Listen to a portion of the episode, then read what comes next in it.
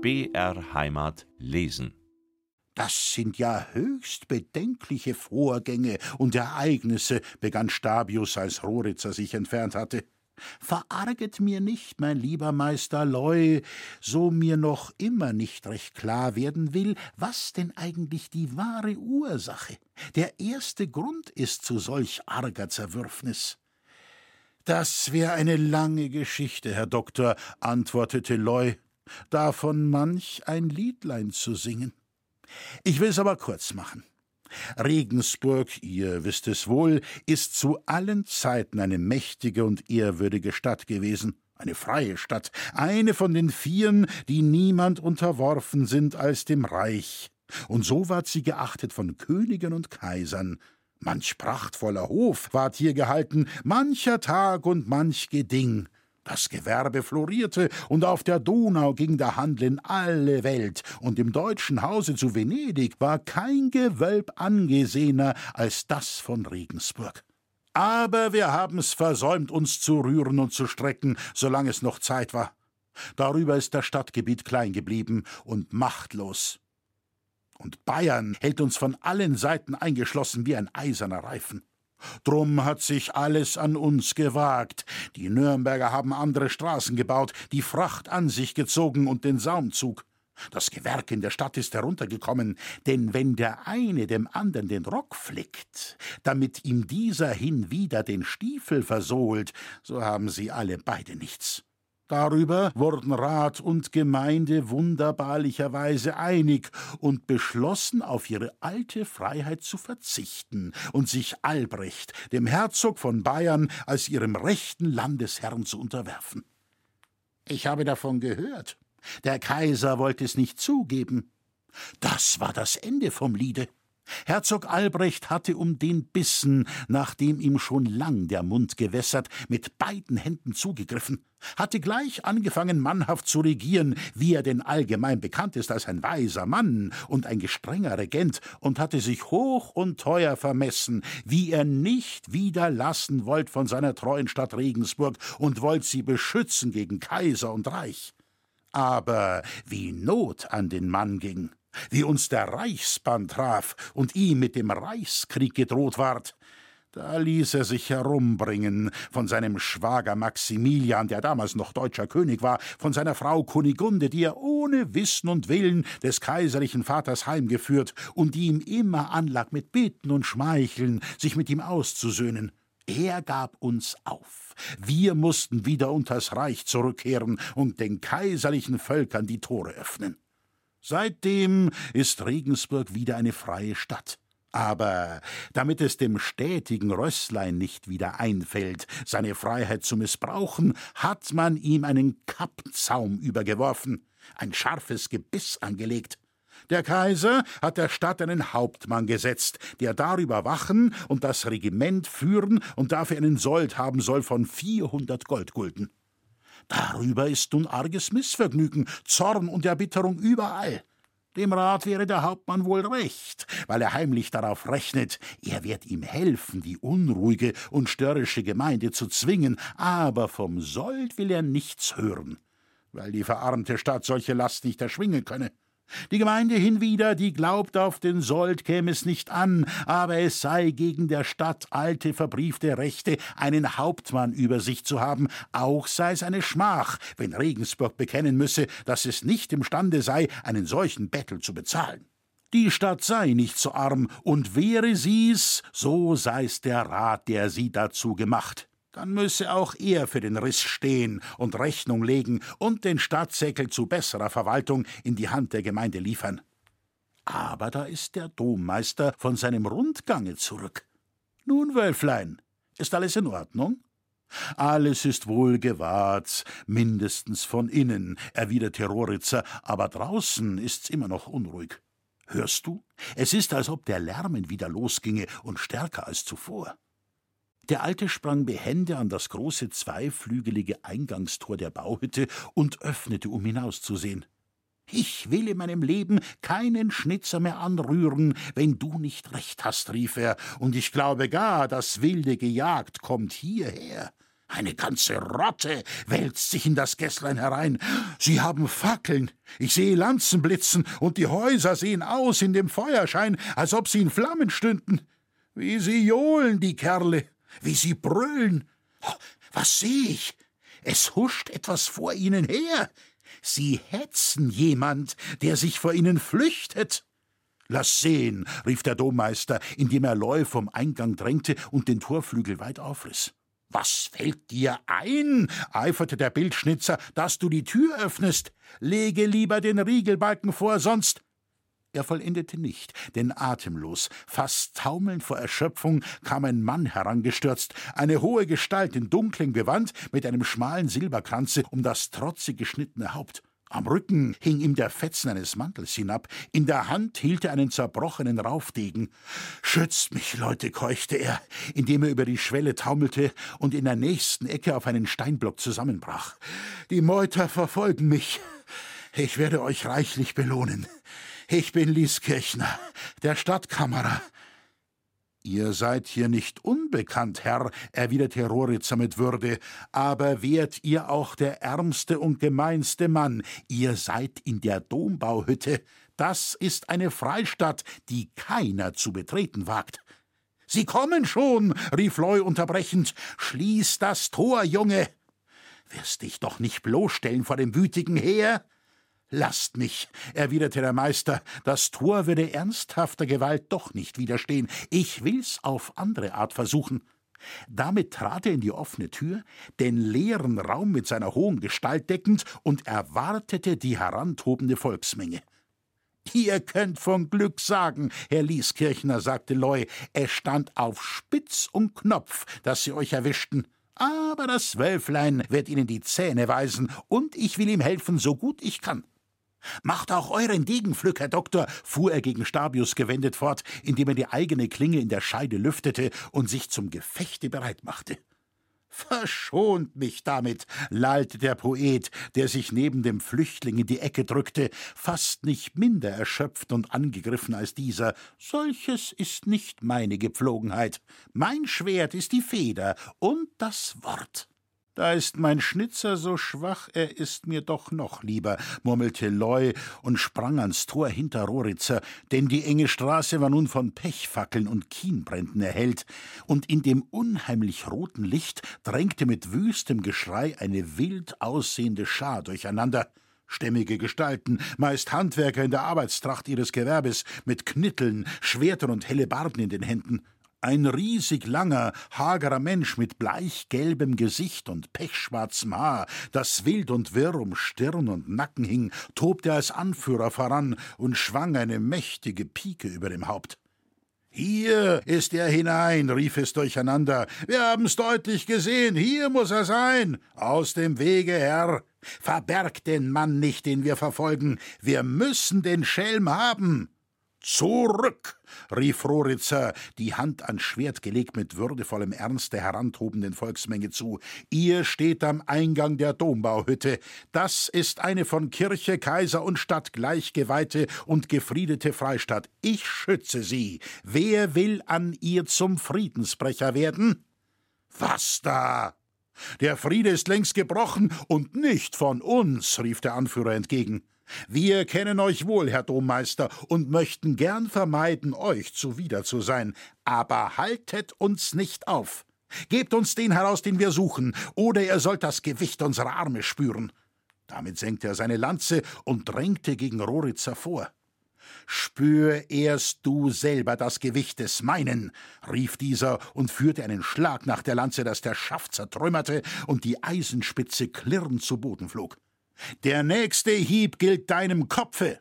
Zurück, Gesindel, fuhr er fort, während die vorgedrängte Menge betroffen anhielt und der Hagere unschlüssig das Lanzenstück in seiner Hand anstarrte.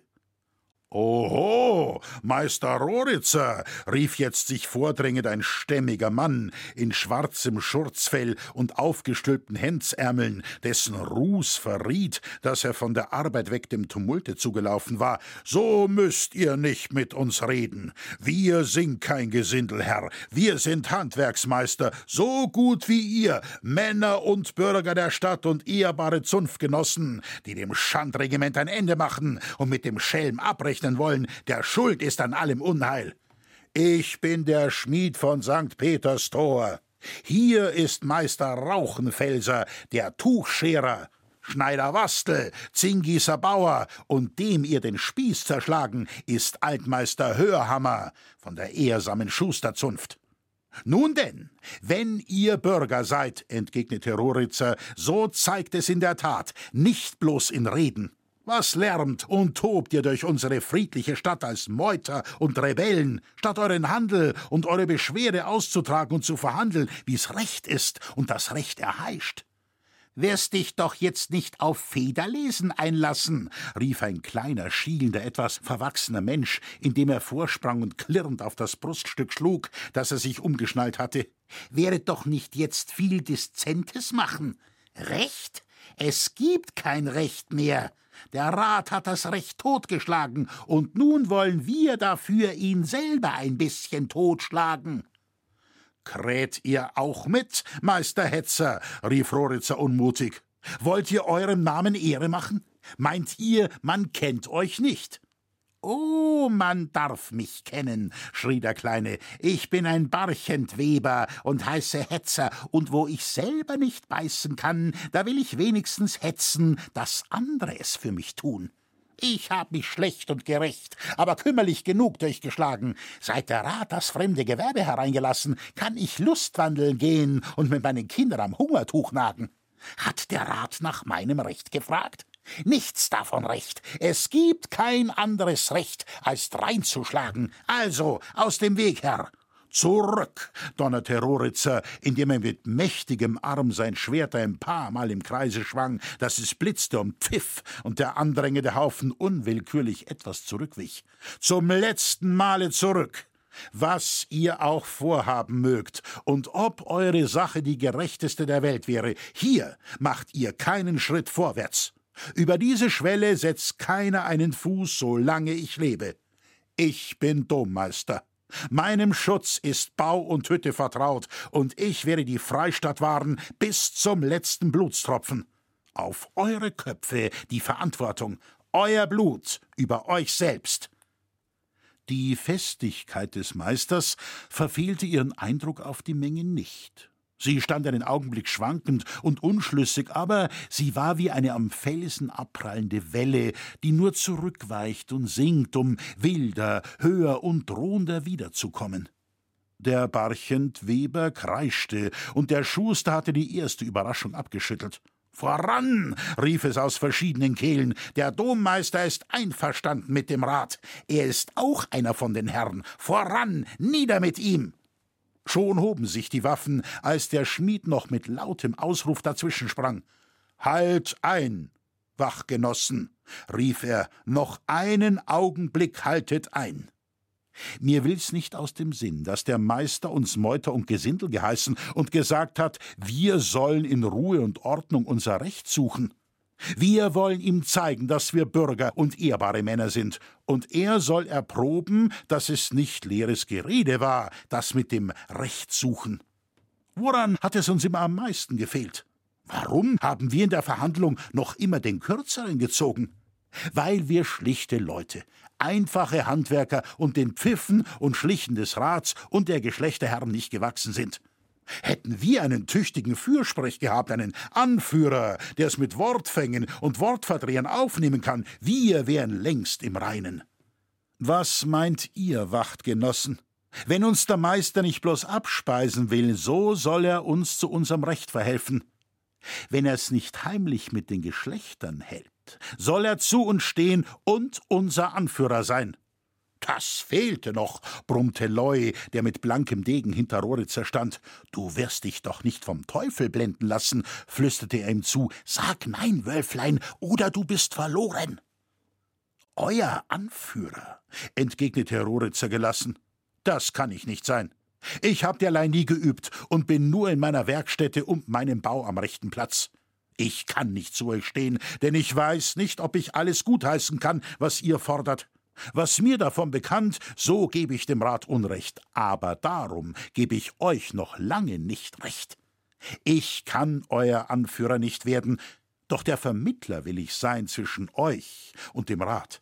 Tu's nicht, tu's nicht, flüsterte Loy wieder, den Vermittler holt der Teufel. Nichts da von Vermittlung, schrie der Schuster, der inzwischen die alte Keckheit wiedergefunden hatte, und der Barchentweber winkte den andern, dass sie brüllend einstimmten. Wir wollen nichts Halbes, wollen uns nicht den Halm durchs Maul ziehen lassen. Fisch oder Fleisch, wir müssen wissen, für was wir euch zu halten haben. Also gegen uns als unser Feind oder mit uns als unser Anführer. Roditzer senkte das Schwert, und sah einen Augenblick zu dem Dome hinan, der sich über Lärm, Fackelschein und Rauchqualm ernst und in erhabener feierlicher Ruhe emporhob. Nun denn, sagte er nach kurzem Besinnen, ich will denken, dass eine höhere Macht es so fügt. Vielleicht bin ich auserwählt, Handlanger beim Neubau meiner lieben Vaterstadt zu sein, einen Stein beitragen zu dürfen zum Glücke meiner Landsleute und Mitbürger. Ich will denn euer Anführer sein. Von diesem Augenblick gelob ich mich euch und will euer Fürsprech beim Rat, bei Kaiser und König sein und nicht von euch lassen, bis euer gutes Recht errungen und gewahrt ist. Ihr dagegen versprecht mir als eurem Anführer volle Unterwürfigkeit, strengen Gehorsam. Redet, Herr, was verlangt ihr? fragt der Schmied. Ihr lasst die Dombarhütte in Ehren und achtet den Frieden dieser geheiligten Freistadt, entgegnete Roritzer. Ist es doch meist um ihretwillen. Um die Entweihung abzuhalten von dem mir anvertrauten Heiligtum, dass ich den Weg betrete, auf den ihr mich zerrt. Ihr zieht ruhig ab und erwartet in euren Wachen den Morgen, um die Verhandlung mit dem Rat zu beginnen. Dann aber gebt Raum, dass ich den Mann, der hier Schutz gesucht, unangefochten in sein Losament begleite. Aber er darf nicht aus der Stadt, riefen viele Stimmen durcheinander. Der Kammerer muss bleiben und muss Rechnung legen. Er wird bleiben, erwiderte Roritzer. Ich bürge euch dafür, und wenn es euch so genehm ist, sei der Vertrag also geschlossen und mit einem Handschlag besiegelt. Es gilt, es soll so sein. Hier meine Hand, rief der Schmied und bot Roritzer die rechte, in welche dieser kräftig einschlug. Auch der Schuster, der Weber und die anderen Führer drängten sich hinzu und gaben dem Dommeister die Hand. Loy stand noch immer hinter diesem und sah wortlos und betroffen zu. Entrüstung und Schmerz rangen in seiner Seele wie in seinen Mienen mit der gewohnten Spottneigung und Lachlust. Ho! Oh, seufzte er endlich, sogar der bucklige Wechselbalg, der schmierige Weber fasst nach seiner Hand. Ein Kerl, der für den linken Schächer zu schlecht wäre. Der Vertrag ist also geschlossen, rief der Schmied wieder. Jetzt auseinander, Genossen. Unser Anführer soll sehen, dass wir auf ihn halten und ihm gehorsam sind. Macht die Gasse frei, Fackeln an beide Seiten, senkt die Spieße und schreit: Hoch lebe unser Anführer! Wolfgang Roritzer, der wackere Dommeister! Hoch! Der Befehl ward überraschend schnell vollzogen. Wie von geschickten Kriegern gebildet, tat sich die Gasse auf, hart zwischen den eng aneinandergerückten Häusern dahin. Was hast du getan, Unglücklicher? sagte Loy halblaut und fasste, wie um sein Beileid zu bezeigen, des Freundes Hand. Dr. Stabius trat hinzu, haschte nach der andern und sagte mit schlecht verhehlter Ergriffenheit Herr Dommeister, das werd ich nie vergessen. Ihr seid ein ganzer Künstler, aber auch ein ganzer Mann. Roritzer erwiderte nichts. Mit leichter, würdevoller Verbeugung trat er vor Lieskirchner hin, der die alte Haltung mindestens äußerlich wiedergefunden. So es euer Gestrengen beliebt, sagte er, so gestattet, dass euch der Steinmetz aus seiner Freistadt das Geleite gibt. Schweigend und mit verbissenen Lippen folgte der Ratsherr und schritt an Roditzers Seite durch die Menge. Alles lüftete die Mützen und rief dem Meister zu, aber dazwischen erklang auch Murren und manch bedenkliches Wort gegen den Schützling desselben. Leu und Stabius schritten hinter den beiden einher.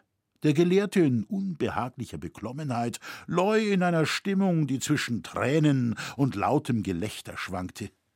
Wie Sie Referenz machen vor dem Jungen, brummte er in sich hinein, wie Sie Respekt haben vor meinem Wölflein. Er ist eben in alle Sättel gerecht, aber ich wüsste nicht, was ich gäbe, wenn wir heute ein Stündlein früher im güldenen Greifen gesessen wären. Das ist ein Mann, der Dommeister, sagte der Schmied, als der Zug vorüber war und die Schar wieder ordnungslos durcheinander wogte.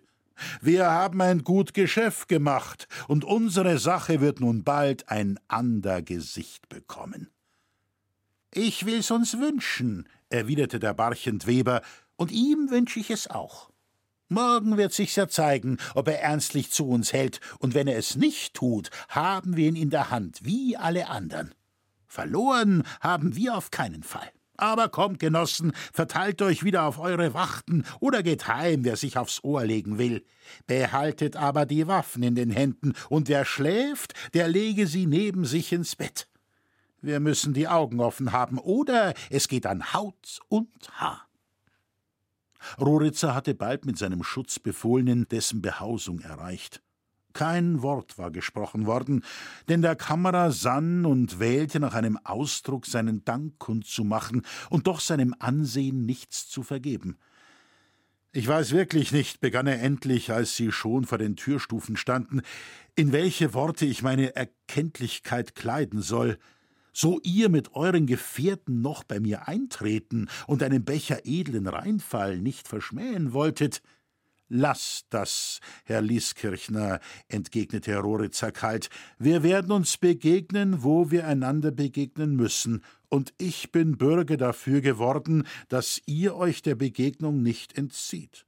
Was ich getan, ist meine Schuldigkeit gewesen als Dommeister, und meint ihr Ursache zu haben zur Erkenntlichkeit, so bewährt sie dadurch, dass ihr mir euer Wort gebt, Regensburg nicht zu verlassen, ehe wieder Frieden ist zwischen der Gemeine und dem Rat. Der Kammerer antwortete nicht sogleich, er hatte Mühe, seine Betroffenheit zu bergen. Ihr zögert, rief Roritzer unmutig, ihr besinnt euch, mir euer Wort zu geben? Aus der Tür fiel voller Lichtschein auf ihn, dass er unwillkürlich innehielt und dahinblickte. In dem erleuchteten Raume stand eine hohe, schlanke Mädchengestalt mit offenen, weit über die Schultern herabwallenden Locken, die Züge des Schreckens und der Besorgnis in dem schönen, erblassten Angesicht. Sie wollte mit offenen Armen auf Lieskirchner zueilen, hielt aber in schüchterner Befangenheit inne, als sie dessen Begleiter erblickte. Großvater, flüsterte sie, kommst du endlich? Bist du endlich da und unversehrt? Gott sei Dank. Wie habe ich mich um dich geängstigt? Der wütende Haufen, entgegnete der Kammerer, hatte mich unterwegs überfallen. Hier steht mein Retter, Wolf Roritzer, der Dommeister. Das Mädchen errötete. Ihr dunkles Auge richtete sich mit unaussprechlichem Ausdruck auf Roritzers Antlitz, der hinwieder betroffen stand und den Blick von ihr nicht abzuwenden vermochte. Verschmäht meinen Dank nicht, Meister, sagte sie leise, und lehret mich, wie ich ihn euch zu erweisen vermag. Das könnt ihr leicht, edles Fräulein, rief Roritzer. Ich bin Bürger dafür geworden, dass Herr Lieskirchner die Stadt nicht verlässt. Ich habe sein Wort gefordert, er zögert es zu geben. Bewegt ihn dazu, so ihr es vermögt. Ihr habt euch zuerst für ihn verbürgt, ohne sein Wort zu haben, erwiderte sie, und jetzt zweifelt ihr doch an ihn? Nun denn, so nehmt mein Wort statt des seinen, ich will für ihn Bürger sein bei euch ich, die euch alles dankt, der ihr mit dem Leben dieses Mannes alles gerettet habt und wiedergegeben. Wollt ihr mir glauben? Roritzer sah sie fest an und reichte ihr die Hand. In euren Augen ist Wahrheit, edle Jungfrau, sagte er. Euch glaub ich. Geht, Herr Lieskirchner, diese Bürgschaft nehme ich an. Der erste Strahl des andern Morgens, der über Dächern und Zinnen der Stadt emporblitzte, fiel in das Gemach des Dommeisters. und traf dessen Bewohner schon in voller Geschäftigkeit. Es war ein hohes, freundliches Zimmer, worin er hauste, ein Giebel mit breitem Fenster, vor welchem drüben jenseits der Stadt die grünen, anmutigen Donauhügel, die Ebene umrahmend, den Bergen des bayerischen Waldes zustrebten. Mit altersdunklem Holzgetäfel verschalt, sonst aber schmucklos und schier ohne Gerät. Auf einem schwarzbraunen Schranke standen allerlei zierlich geformte Becher und Krüge. An einer Kante des Schnitzwerks hing der Stoßdegen mit Bandelier unter dem darüber gestülpten Pelzhute. Im Hintergrunde stand auf stattlichen, gewundenen Säulenfüßen ein einfaches Lager, an den Wänden aufgehangen und in den Ecken verstellt waren Bilder, Figuren und allerlei Modelle in Lehm geformt alles wohl bestäubt und durcheinander, und doch war etwas über dem Ganzen, was der Zerstreuung Sinn gab und das Gewirr wie Ordnung aussehen machte. Roritzer saß an dem einfachen, mit Rollen und Blättern aller Gestalten überdeckten Tische, den Reißstift in der Hand. Die Ereignisse des Abends hatten ihm Kopf und Herz überfüllt, über den hochgehenden Wogen der Gedanken und Gefühle hatte der Schlummer lange vergeblich sich herabzusenken gesucht. Als er endlich doch seinen unwiderstehlichen Zauber geübt, genügte der erste Dämmerstreifen im Osten, ihn wieder zu verscheuchen. Die aufsteigende Leidenschaft verschmäht die beruhigende Trösterhand, nach welcher die Sinkende sich oft so heiß und so vergeblich sehnt. Der Meister zeichnete auf einem großen Blatte, das sich ansah wie der Entwurf eines schönen, reich sich ausbauenden Flügelaltars, dessen Abteilungen statt durch Säulen durch drei Frauengestalten geschieden waren, die sich erst in den einfachsten Umrissen kennzeichneten. Er war ganz in seine Arbeit vertieft, schien aber nichts weniger als zufrieden mit den Linien und Zügen, die unter seiner Hand entstanden, Immer wieder verlöschte er dieselben, um sie durch neue, noch feinere und sinnreichere zu ersetzen und nach kurzem Schwanken auch diese dem gleichen Geschick zu überliefern. Darüber gewahrte er nicht, dass die Türe aufging und Meister Loy auf der Schwelle stehend sichtbar wurde. Er wandte sich erst, als der Alte zu sprechen begann. Ei, ei, Wölflein, mein Junge, rief er verwundert, du bist schon aus den Federn und schon über der Arbeit? War's doch schier Mitternacht, als wir vom Greifen aufbrachen und ich den verschnitzelten Poeten, den Doktor Stabius, in seine Herberge geleitete. Hat das Menschenkind einen einzigen Humpen getrunken und war nicht mehr Herr über sein Fußwerk, als ein Büblein soeben anfängt, das Laufen zu lernen? Muß seiner Lebtage nichts geschlürft haben als Froschwein, sonst hätte das Tröpflein ihn nicht so benebeln können. Und das will ein Poet sein. Da lob ich mir deine Natur und die meine. Du hast zwar gestern auch mehr ins Glas hinein als herausfantasiert, aber da sitzest du schon in früher Morgenstunde überm Werk, und so ist es recht, mein Junge. Was ist es, was du zeichnest? Lass einmal sehen. Es ist noch nicht reif zum Beschauen, entgegnete Roritzer, indem er die Zeichnung mit einem anderen Blatte bedeckte und sich dem Bildschnitzer zuwendete. Es ist der Schutzengelaltar, an dem ich arbeite. Die beiden Seitenfiguren, den Glauben und die Hoffnung, habe ich lange fertig. Die dritte, die im Giebel darüber stehen soll, die Liebe, will mir immer nicht aus dem Blatt entgegentreten, wie ich sie innen vor mir stehen sehe.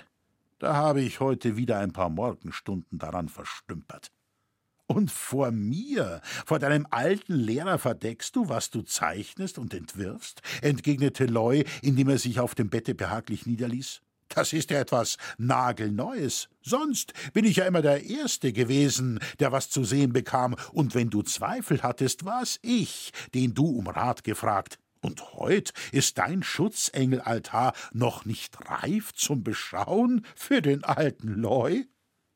Du kommst ja heute aus der Verwunderung gar nicht wieder heraus, rief der Dommeister zu ihm tretend. Lass mir doch auch ein Teil übrig, der mir ehrlich gebührt, da du schon um diese Zeit die zweihundert Stufen zu meinem Giebel überwunden hast. Sag mir lieber, was dich schon so früh zu mir führt. Hast recht, Wölflein, erwiderte der Bildschnitzer. Mir ist auch sauer genug geworden, und was mich zu dir führte, ist wohl jetzt die Hauptsache kannst es erraten, unschwer, ehe ich's ausspreche. Was ich dir gestern im Greifen gesagt, musst du dir noch einmal wiederholen, im letzten Augenblick, ehe es zu spät ist. Geh heute nicht aufs Rathaus, gutes Wölflein, sag dich von der Handwerkersippschaft los, an einem Vorwand dazu kann es einem Kopf wie dir nicht fehlen.